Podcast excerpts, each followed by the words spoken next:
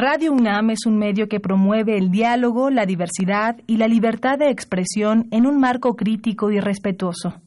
Los comentarios expresados a lo largo de su programación reflejan la opinión de quien los emite, mas no de la radiodifusora.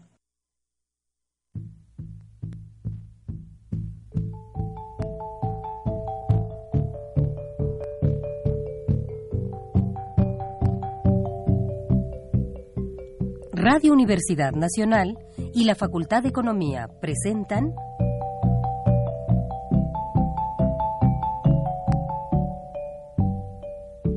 Los bienes terrenales.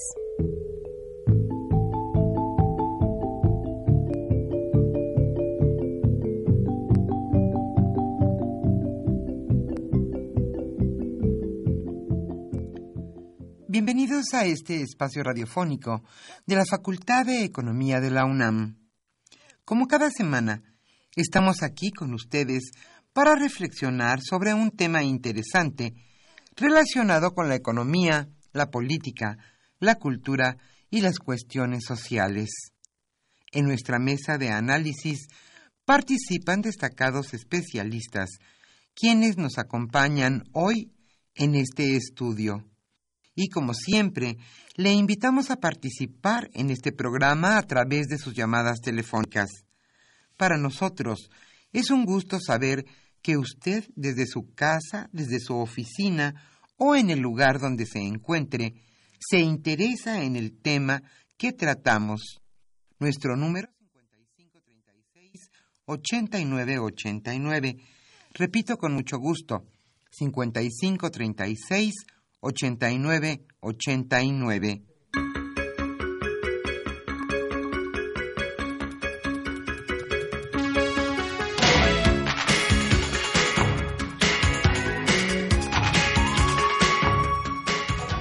Estamos nuevamente con ustedes, regresando de vacaciones, con mucho gusto en este su programa, Los bienes terrenales. Hoy el tema que se abordará es balance de la economía mexicana. ¿En qué punto está nuestra economía? Hoy Carlos Javier Cabrera Adame charlará con Rubén Antonio Miguel y con Javier Lara Caballero. Ellos son catedráticos de nuestra facultad, la Facultad de Economía de la UNAM, y desde luego especialistas en economía mexicana, el tema que hoy abordaremos. Le invitamos, como siempre, a participar en nuestro programa a través de sus llamadas telefónicas. Nuestro número 55 36 89 89. Hoy estaremos obsequiando la revista Investigación Económica correspondiente a abril-junio de 2019. Y sin más preámbulo, escuchemos las noticias más destacadas de esta semana en materia económica.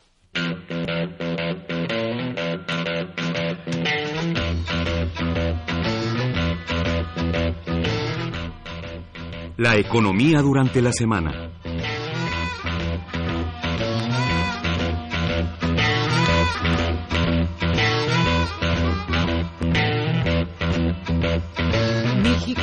No está en recesión. Nuestro país no se encuentra en recesión. Esto lo señaló Alberto Gómez Alcalá, director de estudios económicos de Citibanamex. Él señaló que no hay caída general de la actividad económica, aunque hay sectores que registran una baja, pero otros continúan avanzando. Esto lo señaló en una conferencia de prensa.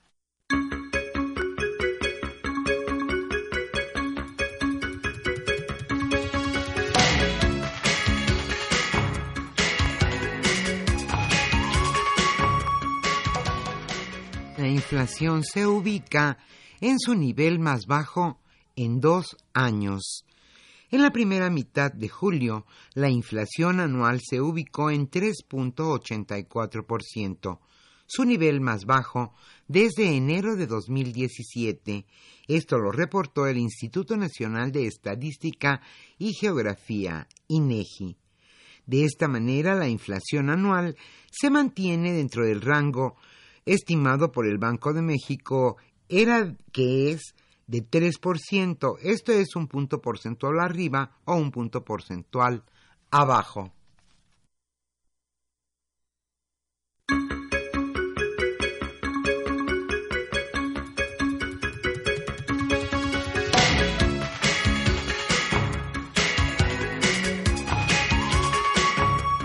Y otra buena noticia. La Comisión Federal de Electricidad reporta utilidades. La Comisión Federal de Electricidad volvió a tener ganancias. En el segundo trimestre, la Comisión Federal de Electricidad registró una utilidad neta de 11.130 millones de pesos. Esto según su reporte enviado a la Bolsa Mexicana de Valores.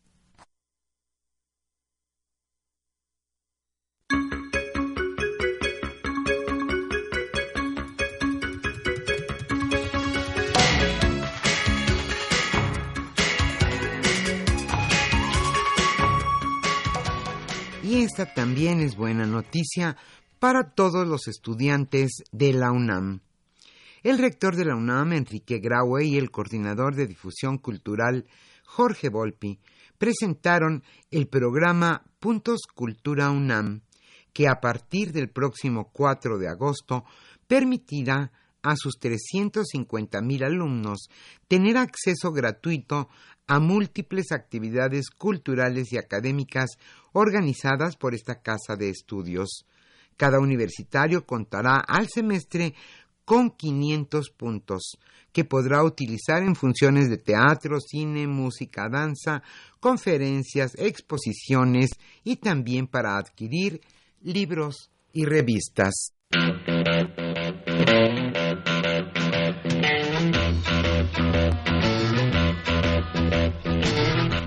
El tema de hoy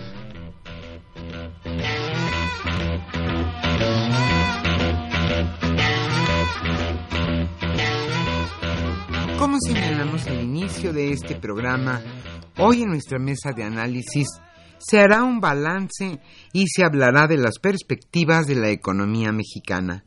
Carlos Javier Cabrera Adame charlará con Rubén Antonio Miguel y con Javier Lara Caballero. Ellos son catedráticos de nuestra facultad, la Facultad de Economía de la UNAM, y sin duda especialistas en el tema. Como siempre, le invitamos a participar en este programa a través de sus llamadas telefónicas. Nuestro número 5536-8989. Hoy estaremos obsequiando la revista Investigación Económica y en la música escucharemos a Andrea Bocelli. I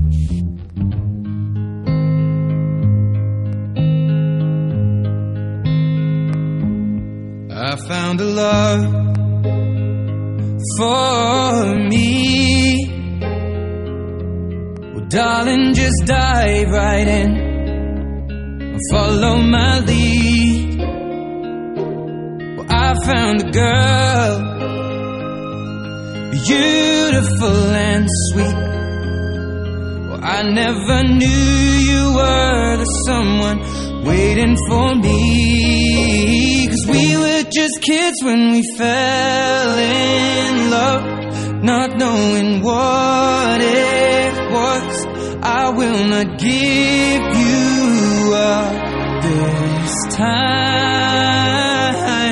Well, darling, just kiss me slow.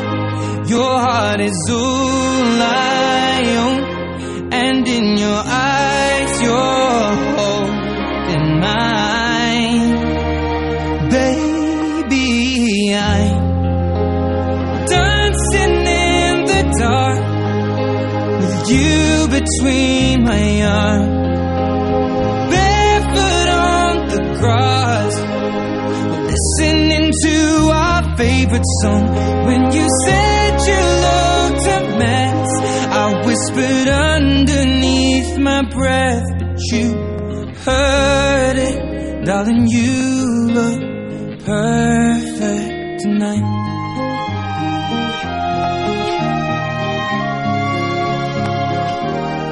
sei la mia donna, la forza delle onde del mare, Accogli i miei sogni, i miei segreti, molto di più.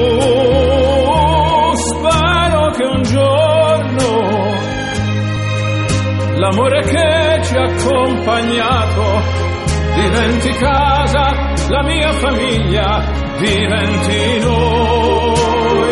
E siamo sempre bambini, ma nulla è impossibile, stavolta non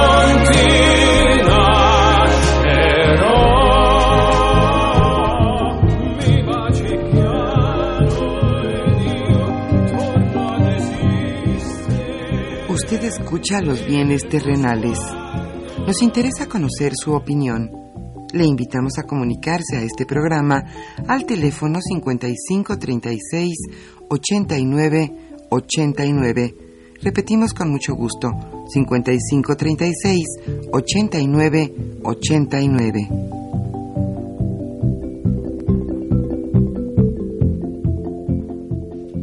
Muy buenas tardes, estimados redescuchas de los bienes terrenales. Eh, bienvenidos a una mi- emisión más de este programa que con mucho gusto lleva a ustedes la Facultad de Economía y Radio Universidad Nacional Autónoma de México.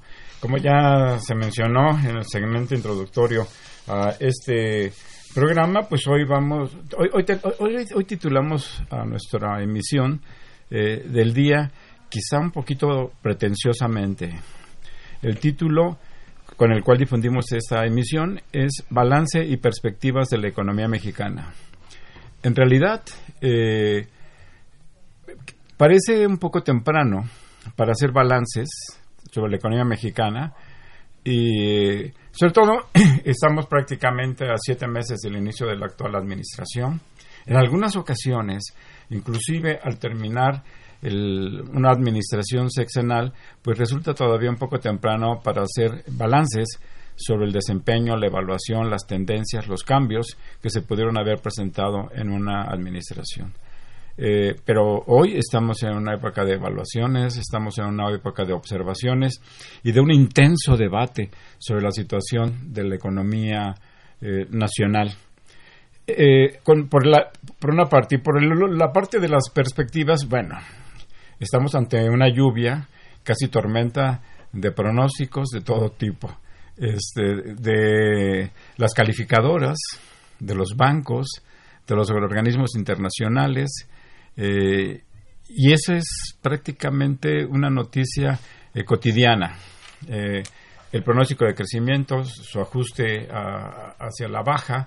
Y esta es una cuestión que qué bueno que se presente porque permite abrir un debate sobre la situación eh, del, del- de la económica nacional y sobre sus posibles resultados, en este caso, pues en el muy corto plazo que se refieren al, a- al año 2019, aunque también se presentan pronósticos para 2020.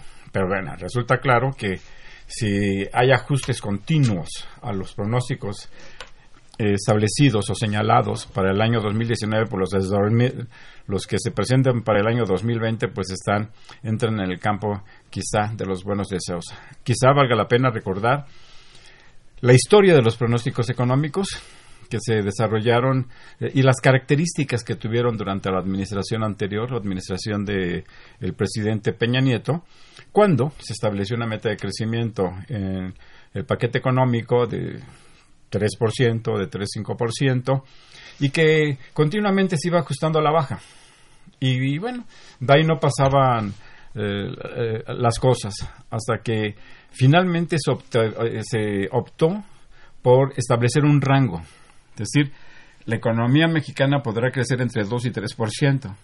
Entonces, pues la posibilidad de errar, de fallar, pues disminuía, aunque de todas maneras también cerraba, también se iba hacia la baja. Posteriormente se, eh, se utilizó, los economistas somos un poco creativos, y se empezó a proponer el crecimiento puntual. Y el crecimiento puntual pues, es el promedio.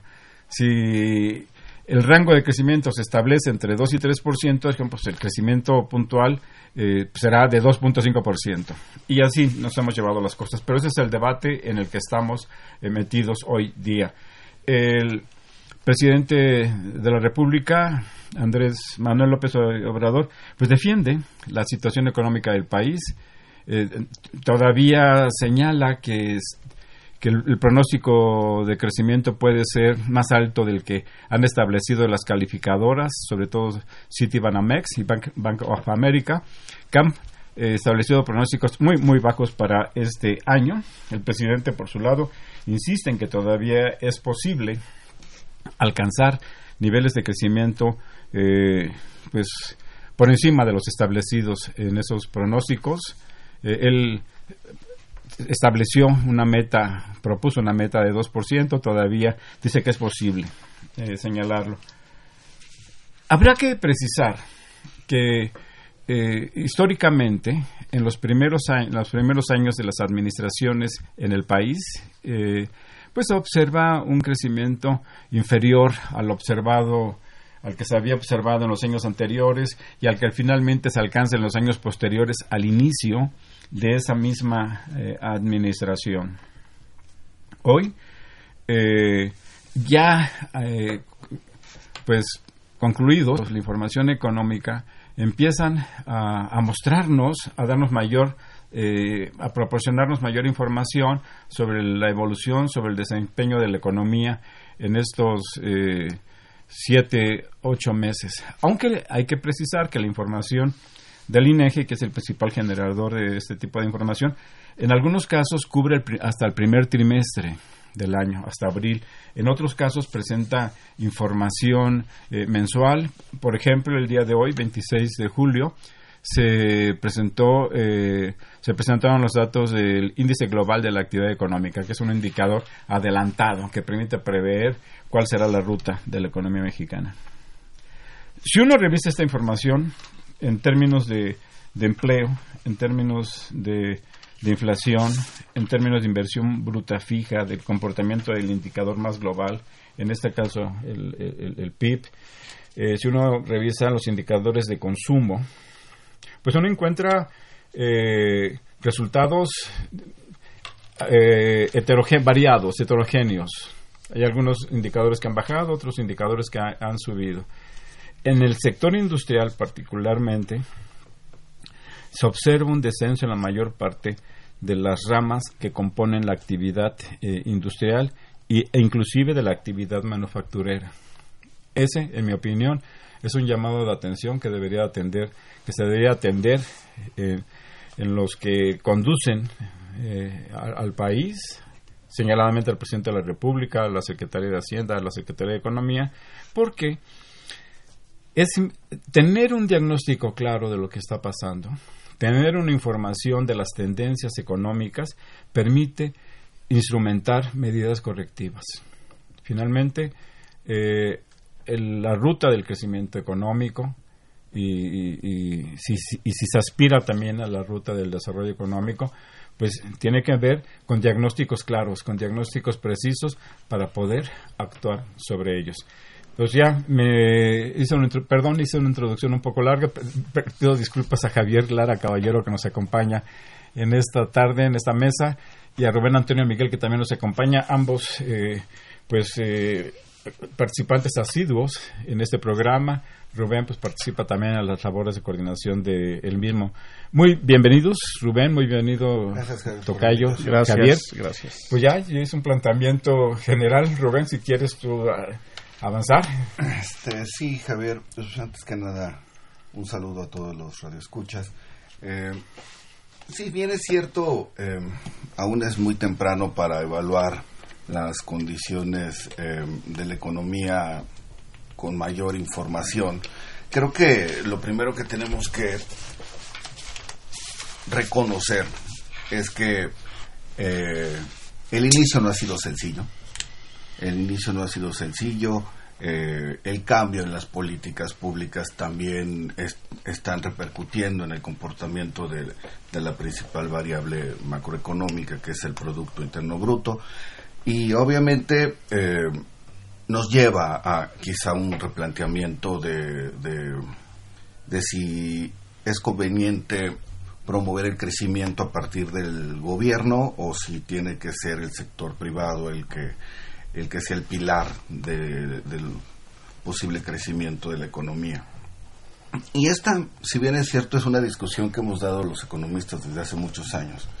Hoy yo creo que revierte mayor importancia, pero en un contexto en el que tenemos que poner un piso, y ese piso eh, es el eh, crecimiento promedio anual que hemos tenido como economía en los últimos 30 años, que no ha sido superior al 2% anual. Y entonces, eh, a partir de ahí, pues empezar a hacer algunas valoraciones de, si vamos bien o si hay alguna repercusión dentro de las políticas públicas sobre el, eh, impacto que pueda tener en la, economía. Em, si bien es cierto, la mayor parte de la información que han dado tanto este Citibanamex, este el Fondo Monetario Internacional, el propio indicador que tú hacías referencia hace un momento del, del IGAE, nos demuestran que, eh, por lo menos cuantitativamente hablando, la economía prácticamente no se ha movido.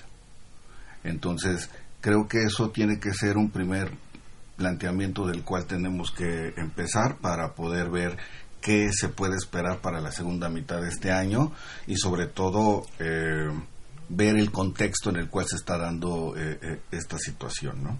Creo que por ahí pudiéramos empezar. Javier, si nos quieres dar una primera opinión, por favor. Sí, sí, claro. Gracias eh, por la invitación. Primero, se siente bien estar aquí en casa. Eh, este, el tema de las cifras, eh, evidentemente, ha estado mucho en, los medios de comunicación en el imaginario porque recurrentemente el señor presidente nos dice que él tiene otras cifras y ese es parte de un debate global y parte de un tema que involucra eh, mucho a todos los colegas economistas, eh, se debe pues básicamente a esta utilización de las cifras y de las fuentes, de los datos duros que nos permiten hacer un análisis muy serio. Eh, a mí me gusta usar una analogía con este tema de la medición del Producto Interno Bruto. Y, y, le digo yo a mi familia, a mis amigos, es como si fuésemos a preparar una salsa verde. Entonces, tenemos tomates, tenemos chiles serranos, tenemos ajos, pero si tenemos un kilo de ingredientes, no podemos tener tres kilos de salsa. Y entonces eso, evidentemente, por más que hablemos de un crecimiento, si las cifras y los eh, componentes del Producto Interno Bruto no registran un incremento en sus partes individuales, pues evidentemente el producto global no va a registrar un incremento.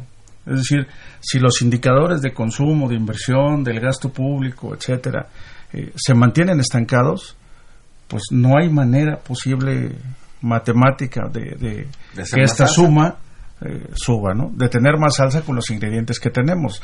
Ahora bien, eh, creo yo que el tema del discurso del señor presidente tiene más que ver eh, con el tema de cómo ve la gente en el nivel micro su condición dentro de la economía y eso a lo que él refiere como avances. Yo entiendo que si una familia o los integrantes de una familia tienen, eh, reciben beneficios a través de todas estas acciones sociales, su condición personal como individuos y como familia, pues es mejor. tienen ahora 5 o 10 mil pesos como familia que no tenían. Y eso, y eso este, da una perspectiva para estos sectores de la población de que las cosas van mejor, aunque en términos reales y siendo estrictos, y como dice Rubén, si nos abocamos a hacer un análisis de las cifras macroeconómicas con datos serios, pues habrá que reconocer que la economía está detenida. Eso es indudable. Y eso, eh, pues no hay quien lo pueda poner en duda. Entonces yo creo que ese es el sentido de, de la percepción. Es decir, creo que el análisis se deriva en dos, los que tenemos y trabajamos con datos, que vemos una cosa, y la gente que está sintiendo eh, de alguna manera un cambio en su en su bolsillo personal. Pero evidentemente estas estadísticas y estos datos y estos cálculos, eh, como el de Citibanamex, eh, que creo que es el más radical, con un 0.2% de crecimiento anual, pues sí nos demuestran que está pasando algo, que no vamos a crecer. Hay coincidencia entre todos los analistas. Y bueno, pues ese es un tema ineludible, ¿no? Eh, claro, muchas gracias, Javier.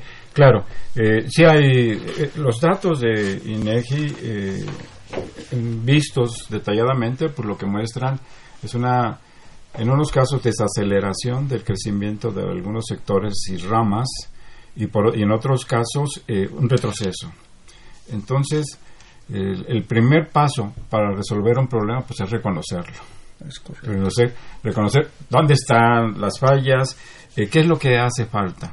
Eso me parece que es un aspecto central, fundamental, para, eh, para que el, nuestro país pueda tener un mayor crecimiento y eventualmente alcanzar las metas planteadas por la, actual administración que, que se ubican en torno al 4%, al 6%, aunque no está por demás decir que en el paquete económico para este año las proyecciones que se hacían para, para todo el, conjunto de la administración pues no estaban tampoco no eran muy ambiciosas realmente se, ubicaban entre el 2.4 y el 2.8%. Pero en fin, eh, hay un problema hoy que tiene que ver pues con una eh, clara desaceleración de la economía y como he planteado, como he señalado, pues hay que reconocerlo y hay que reconocerlo para corregirlo. Se puede corregir. Eh, si nosotros revisamos cuáles son los determinantes principales del crecimiento económico, pues encontramos que entre ellos se encuentra la inversión y el financiamiento. Y si la inversión ha disminuido y el financiamiento también no reacciona, también se encuentra a niveles eh, muy bajos eh, con respecto a lo que se puede observar en América Latina, por ejemplo, para no hablar de otras regiones del mundo, bueno, pues este, lo que va a pasar pues es que no se va a obtener más con menos con el ejemplo que nos pone aquí de la salsa y el guacamole eh, Javier, ¿verdad? Si lo que determina el crecimiento no aumenta, en este caso la inversión, pues este, pues no va a crecer más la economía, ¿no? Y si otro factor que es importante, el financiamiento también eh, se mantiene estancado, como se ha mantenido estancado, hay que decirlo pues, con justicia, desde hace muchos años. Este no es un tema reciente, de hecho, pues esta tendencia descendente de la economía mexicana, pues es eso, una tendencia descendente que viene de muchos eh, años atrás, casi décadas eh, atrás. Entonces, pues la me parece que una actitud eh, pues más realista, por, por, decirlo, de la administración pública actual sería reconocer estas cuestiones y actuar sobre ellas. La inversión es un eh, es un hecho visible, palpable, está conteniendo el gasto público. Sí, pero aquí el punto es quién tiene que hacer esa inversión. O sea, eh, nos ha regresado esta situación a una eh, a una vieja discusión que yo decía hace un momento. ¿Quién tiene que hacer esta inversión? ¿El gobierno o el sector privado? O los dos. O los dos. Y luego, ¿cuánto pone uno y cuánto pone el otro? Eso por un lado. Y por el otro, yo creo que también esta situación nos está llevando, y sobre todo por, por eh, el argumento que ha puesto sobre la mesa el presidente, de si puede haber desarrollo sin crecimiento porque esa es la, principal justificación que él ha dado, ¿no? O sea, no hay crecimiento, pero sí hay desarrollo. Entonces, eh, nos lleva a esta, esta vieja discusión. Entonces, ¿Y, tú qué opinas, Quisiera eh, primero ver la parte de, la inversión. Evidentemente, eh, el gobierno, por la parte que le corresponde, no está ejecutando como debería de ser. Y eso lo vemos a través del balance público que tiene. Hoy en día, el, eh, por lo menos la información hasta el mes de mayo indica que tiene un superávit primario de 217 mil millones de pesos. esto es, es dinero que debió haber ejecutado, que debió haber gastado y que no lo hizo. Entonces, tiene dinero parado cuando principalmente la, inversión, está registrando una reducción de manera importante. Podemos verlo también del lado del sector privado, de lo que ha dejado de hacer, de las expectativas que ellos requieren para poder invertir más, de estas condiciones macroeconómicas que, pudieran este, estimular su, su inversión. Pero por lo que corresponde al gobierno, este, creo que Javier Javier decía una cosa perdón nada, más una regresamos tantito con Rubén. ¿qué explicación tendrías tú para eh, este subejercicio del gasto esa contención del gasto público perdón y ahorita quizá la, la, la primera que yo pudiera poner sobre la mesa es eh, que es parte de la curva de aprendizaje y obviamente el que no es lo mismo ser oposición que ser gobierno, ¿no? O sea, ya una vez que eres gobierno y que no sabes cómo ejecutar el gasto, tienes miedo a poder este ¿Será eso?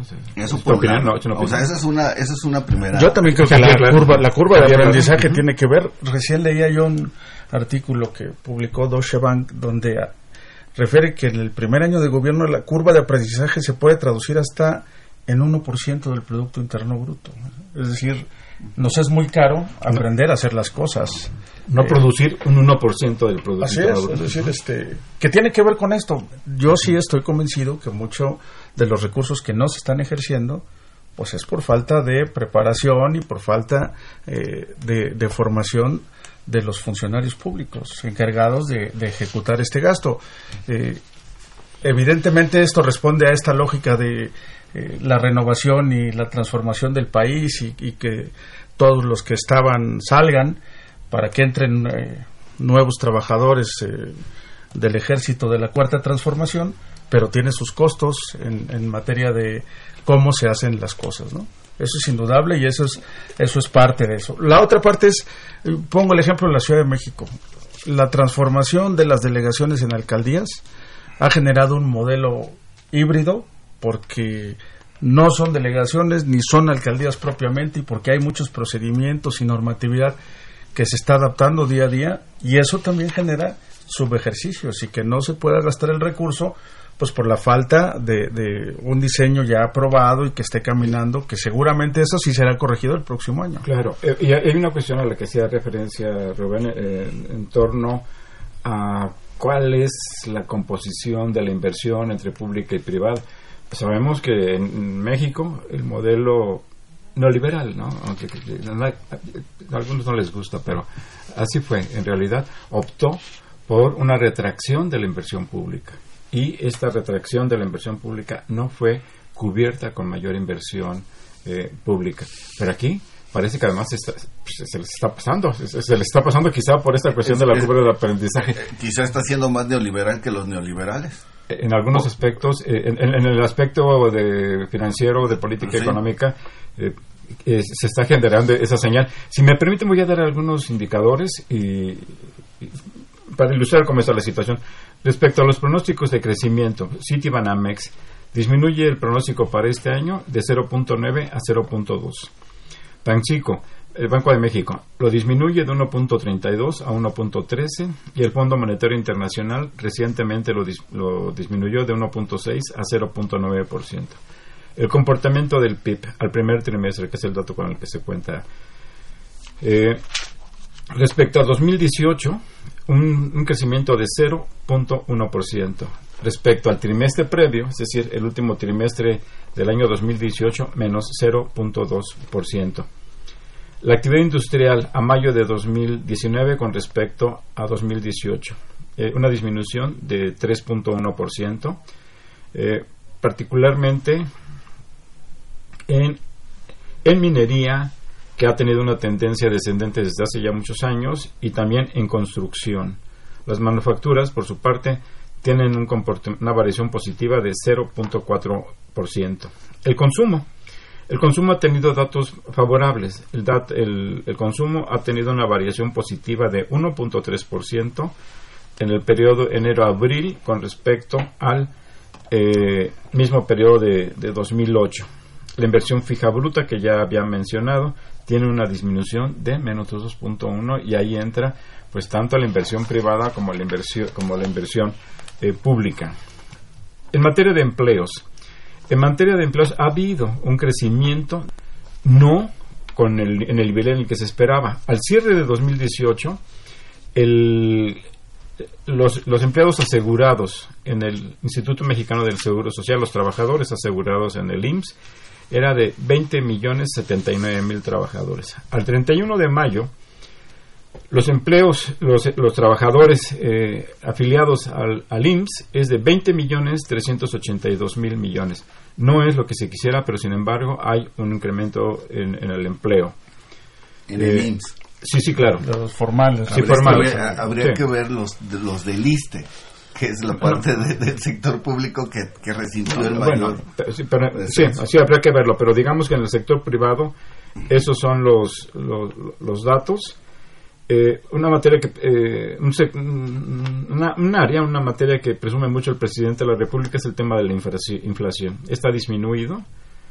Eh, el último dato que se presentó el 24 de julio, eh, esta misma semana, nos da una variación anual de 3.8% en los precios eh, y, una disminución en el área de energéticos y tarifas que tiene una variación muy baja de 1.99 noven- 1.9%, los energéticos 1.1% y las tarifas públicas eh, 3.8%. por- por ciento. Es decir, no los quiero abrumar con más cifras, pero lo que podemos encontrar es que los datos son variados, son heterogéneos. Hay descensos en áreas importantes como la inversión, por ejemplo, mm, y eh, crecimientos moderados tanto en el consumo como en el empleo.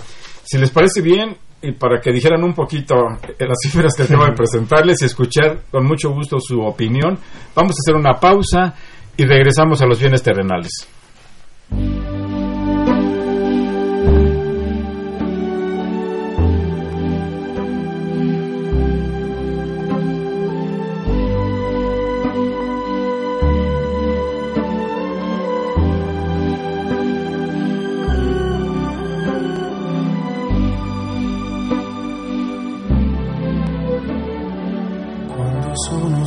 Sogno all'orizzonte mancano le parole. Sì, lo so che non c'è luce in una stanza quando manca il sole. Se non ci sei, tu con me, con me, su le finestre mostra a tutti il mio cuore che hai acceso, chiudi dentro me la luce che hai incontrato per strada. Con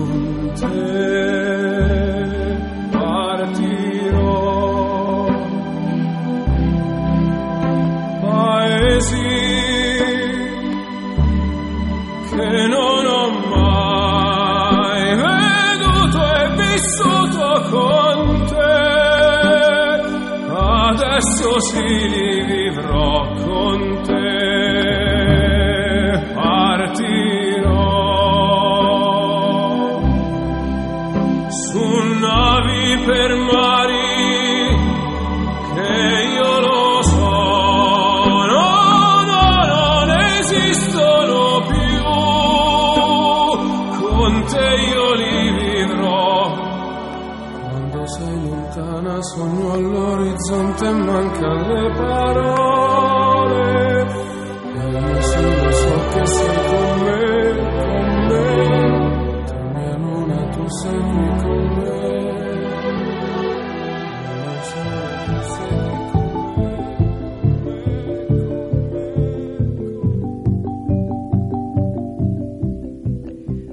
Escucha los bienes terrenales. Nos interesa conocer su opinión. Le invitamos a comunicarse a este programa al teléfono 55 36 89 89. Repetimos con mucho gusto: 55 36 89 89.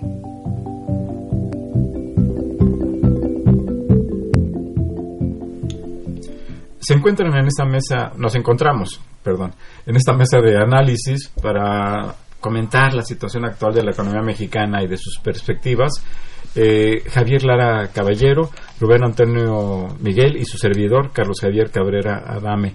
Eh, mientras estamos eh, fuera de aire, eh, Javier Lara, nos, me, nos me alguna serie de obser- observaciones sobre el tema del gasto y de la inversión pública. ¿Los podremos Sí, retomar? claro, a mí lo, lo que me parece requiere que alguien invierta para que esto crezca. Y entonces pues hay básicamente dos posibilidades. O invierte el sector público o invierte los privados. Y aquí nos enfrentamos ante una realidad eh, innegable, ¿no? Un presupuesto austero ¿no? o astringente, como les diría algún colega connotado, que además se refuerza negativamente con el tema de la ejecución del mismo presupuesto, es decir, Su falta de ejecución. poco presupuesto y además no nos lo gastamos, Eh, y eso, bueno, pues evidentemente le carga entonces el asunto al sector privado. Pero el sector privado, pues es evidente que tiene sus reservas eh, muy claras y también eh, con, con el estilo de gobernar del presidente de la República, no todas las ocasiones genera los incentivos necesarios para que lleguen los privados e inviertan, ¿no? Hablábamos hace un ratito de los algunos de los sectores que están eh, más complicados en el de la minería. Bueno, conozco personalmente casos como el tema de Zacatecas, como temas de Michoacán, en donde las mineras están cerradas por falta de condiciones, porque tienen eh, grupos eh, que demandan ahí diferentes cosas, eh, ya sea en los municipios o transportistas, y parece que hubiese hay una falta de aplicación de la ley, o al menos eso es lo que ellos argumentan, y entonces, ¿cómo yo voy a invertir más si no tengo la certeza de que voy a estar protegido por un marco legal donde se va a aplicar la ley para todos los, aquellos que sí, no tengo las garantías para recuperar mi dinero. Entonces, por un lado, un gobierno que gasta poco y gasta mal, y por otro lado, eh, pues un sector privado que está muy reticente, muy reticente a aportarle la lana. Entonces, ¿quién va a poner los recursos para otra vez regresando a la salsa, para tener una eh, cantidad mayor de salsa, no? Sí, eh, yo quisiera retomar el nombre del programa, esto de balance. más que balance, yo, yo diría Estamos ante una situación en que se requieren definiciones. Porque podemos hacer un balance y el balance lo que a mí me diría es, estamos, estamos en el inicio de un gobierno que criticó por muchos años el modelo neoliberal y hoy está aplicando exactamente las mismas políticas. Y hay datos contradictorios o datos que afirman esto. Por un lado, por ejemplo, hay reducción en la inflación. Reducción en la inflación eh, lo que quiere decir es que todos los eh, consumidores encuentran en los mercados los, productos que requieran y que no hay una escasez de, productos. Y eso solamente puede ser si no estamos produciendo porque la economía no está creciendo por la llegada de productos del exterior. Esto es por las importaciones y eso se llama modelo neoliberal. Si por el otro lado el gobierno no está invirtiendo y se lo está dejando al sector privado, eso se llama modelo neoliberal.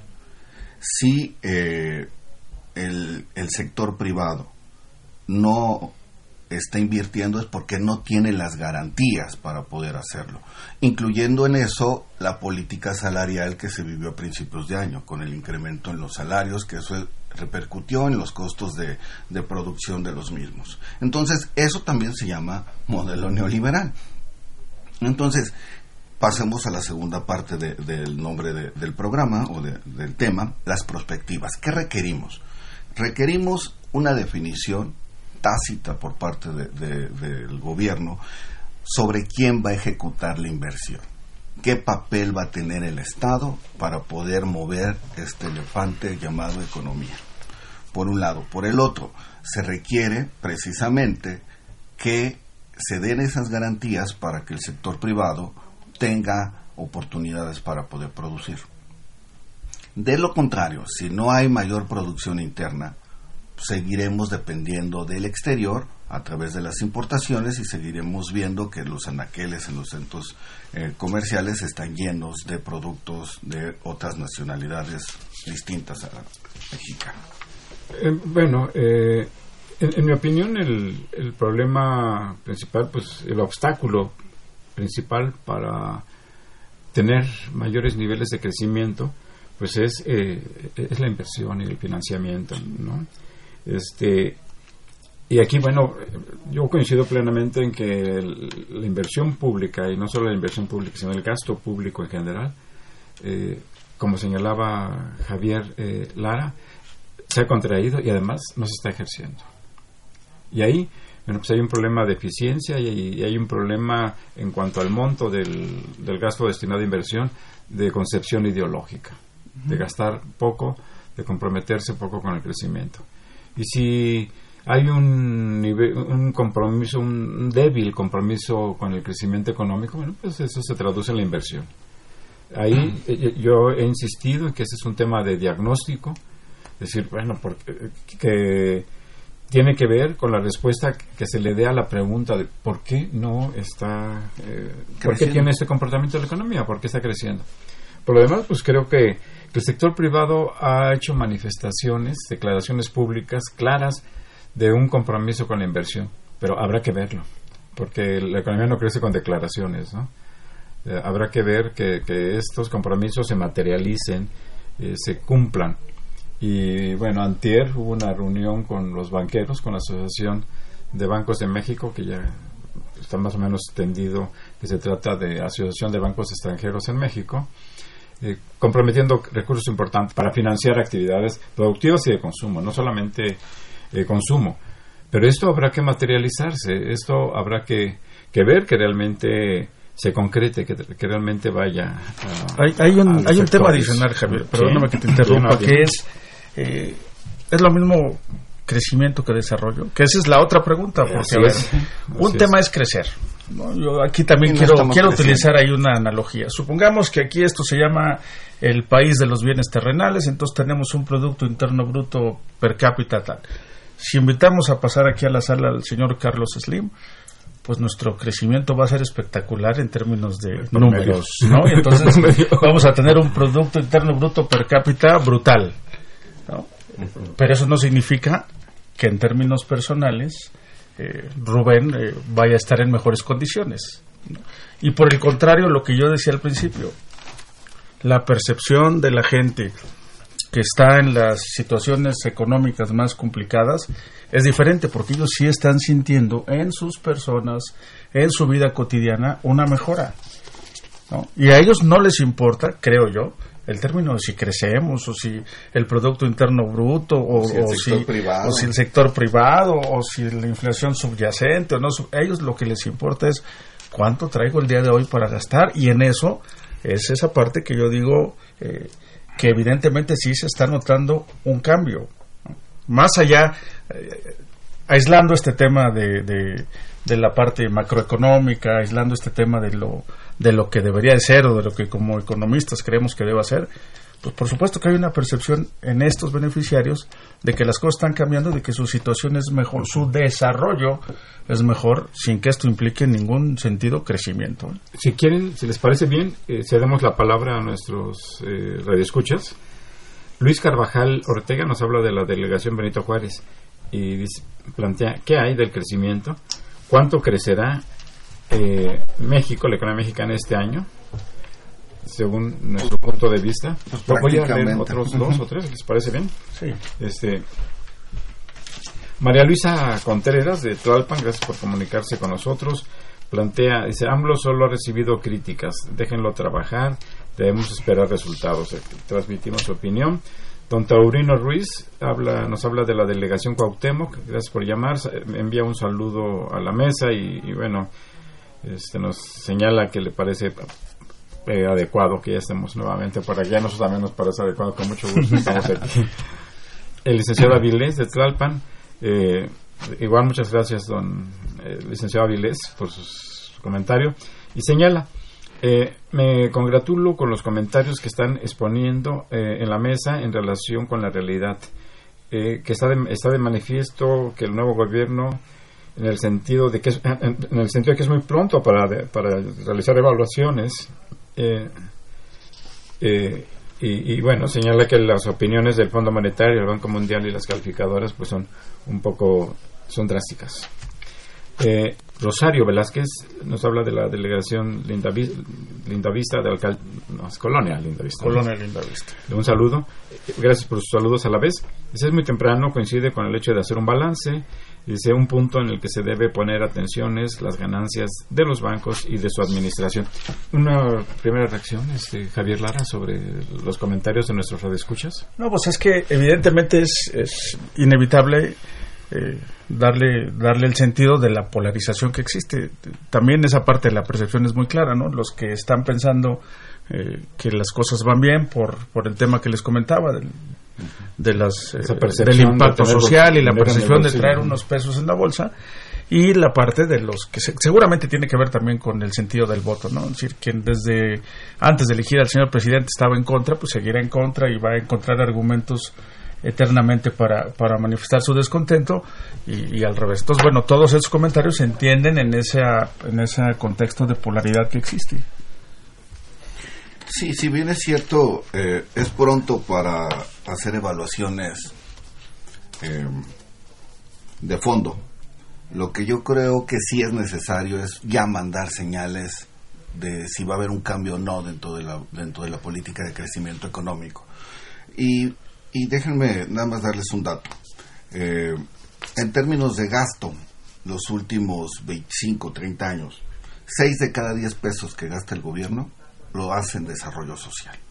Así es. sí. Lo hace, eso, cifras hasta la administración de Peña Nieto. Seguramente, por la política de gasto que está implementando el gobierno eh, actual, esta cifra va a aumentar. ¿Por qué? Porque está destinando más gasto a la parte de desarrollo social, pero está dejando y olvidando una vez más el crecimiento. Desarrollo o asistencia, Entonces, que sería la otra desarrollo pregunta. o ¿eh? asistencia. Claro. Entonces, y esta política social, porque el número de personas en situación de pobreza pues, no, no ha disminuido. El último bote con Eval pues, nos da cuenta de que en números absolutos ha aumentado. Y Claro, y, abre- y estamos ya próximos de, de tener cifras más actuales de pobreza, pero esa es la política, ¿no? Si en los últimos eh, 30 años, 6 de cada 10 pesos que ha gastado el gobierno ha sido en, en desarrollo social, ¿qué podemos esperar si este, este, este monto aumenta? ¿Lo mismo, ¿La misma tendencia? ¿Más pobres? Esa Este, sería una este es un tema sobre el que sobre el que vamos a regresar próximamente y que tiene que ver pues con la situación que se ha presentado en- con el cambio de secretario ejecutivo en Coneval y con la próxima ma- medición que se presentará sobre la pobreza y la evaluación de la política de desarrollo social que será probablemente en este mes en este mes de A- a agosto mediados de- de de agosto. agosto Sara. entonces aquí lo, lo Que abordaremos ojalá y siga existiendo el Coneval, Sí. porque también ya hay Como ahí- ente autónomo. eh, sí, exactamente, en su condición. pues, Eh, Es que para lo la, fue la pensado. política de contracción del gasto eh, y este y esta curva de aprendizaje es muestra palpable de que la economía no avanza. Josefina Cruz, le, enviamos, doña Josefina, le enviamos un, un saludo muy cordial y todos compartimos sus deseos de estar en esta mesa eh, comentando la realidad económica y social y política también de nuestro país. Ella señala, el precio de todas las cosas de la canasta básica están por los cielos. La- el aguacate, ya no hay guacamole. No se diga, no hay empleo. Dice, ¿para qué dicen que la inflación sigue igual y que no hay recesión? Ahí está su, su opinión, doña Josefina, la transmitimos. Eh, un poco antes de las vacaciones organizamos aquí en esta, invitamos eh, a las personas de logía de la medición de la inflación en México eh, y bueno, este, tienen sus razones, este, hay un tema de ponderaciones, qué peso se le da a los distintos productos para determinar un resultado promedio de la, de la inflación. Doña Josefina, un saludo y bueno, ya está su opinión al aire. Jaime Martínez Cruz, la Miguel Hidalgo, dice las intenciones de AMLO son buenas, pero eh, por ejemplo el programa Jóvenes Construyendo el Futuro nunca estuvo bien planeado. El programa le pagaba a los jóvenes y, a la- y las empresas los aceptaban, así era, así es. Ahora le reprochan a la IP, eh, a la IP, así lo plantearon. Una re- Arturo Román Castillo de Naucalpan, gracias por llamar. Pregunta, ¿qué es la recesión? Nuestro país está en ese punto.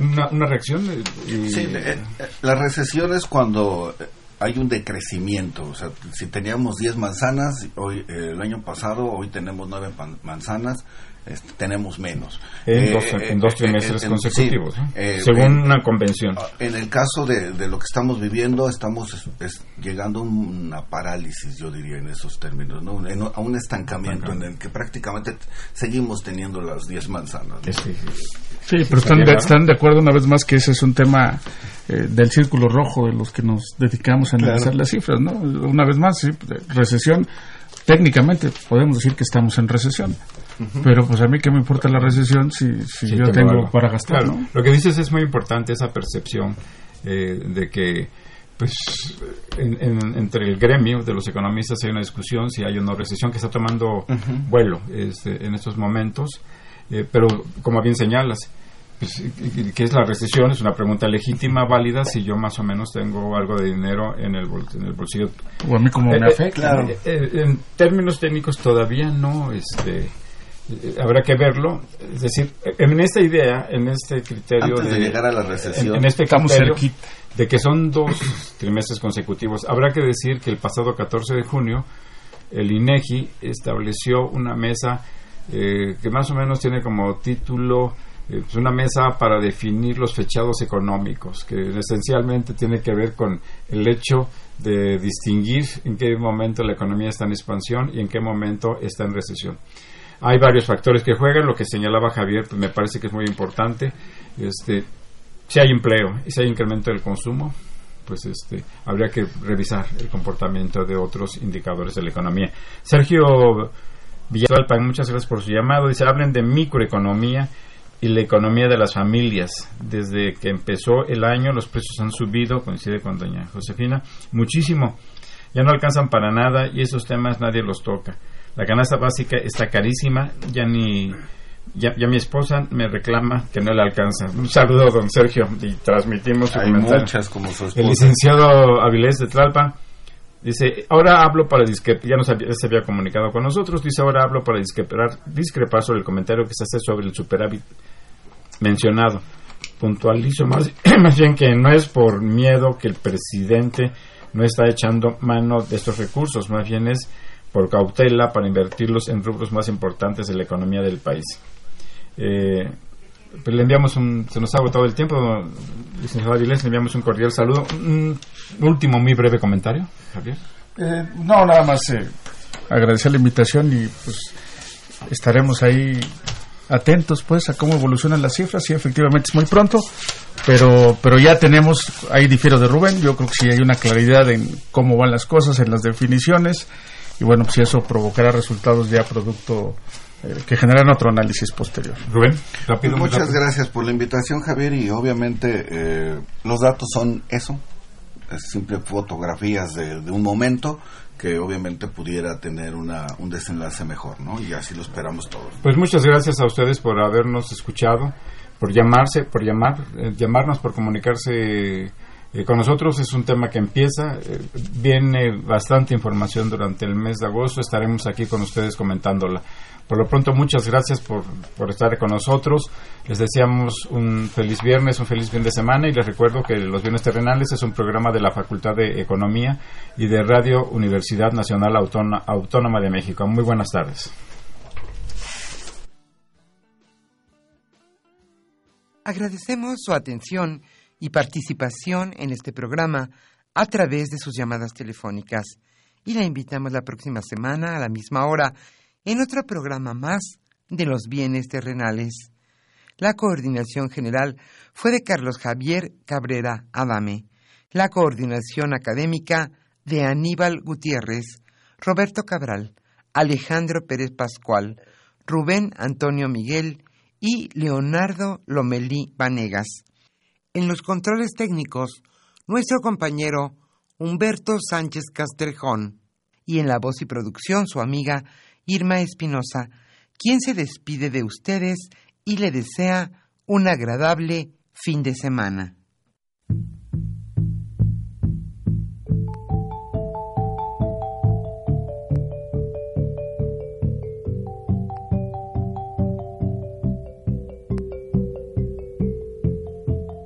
Radio Universidad Nacional y la Facultad de Economía presentaron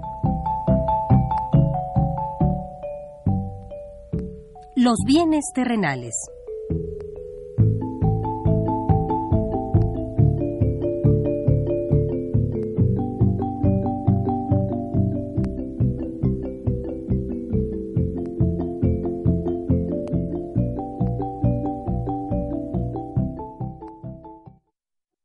Dos mil diecinueve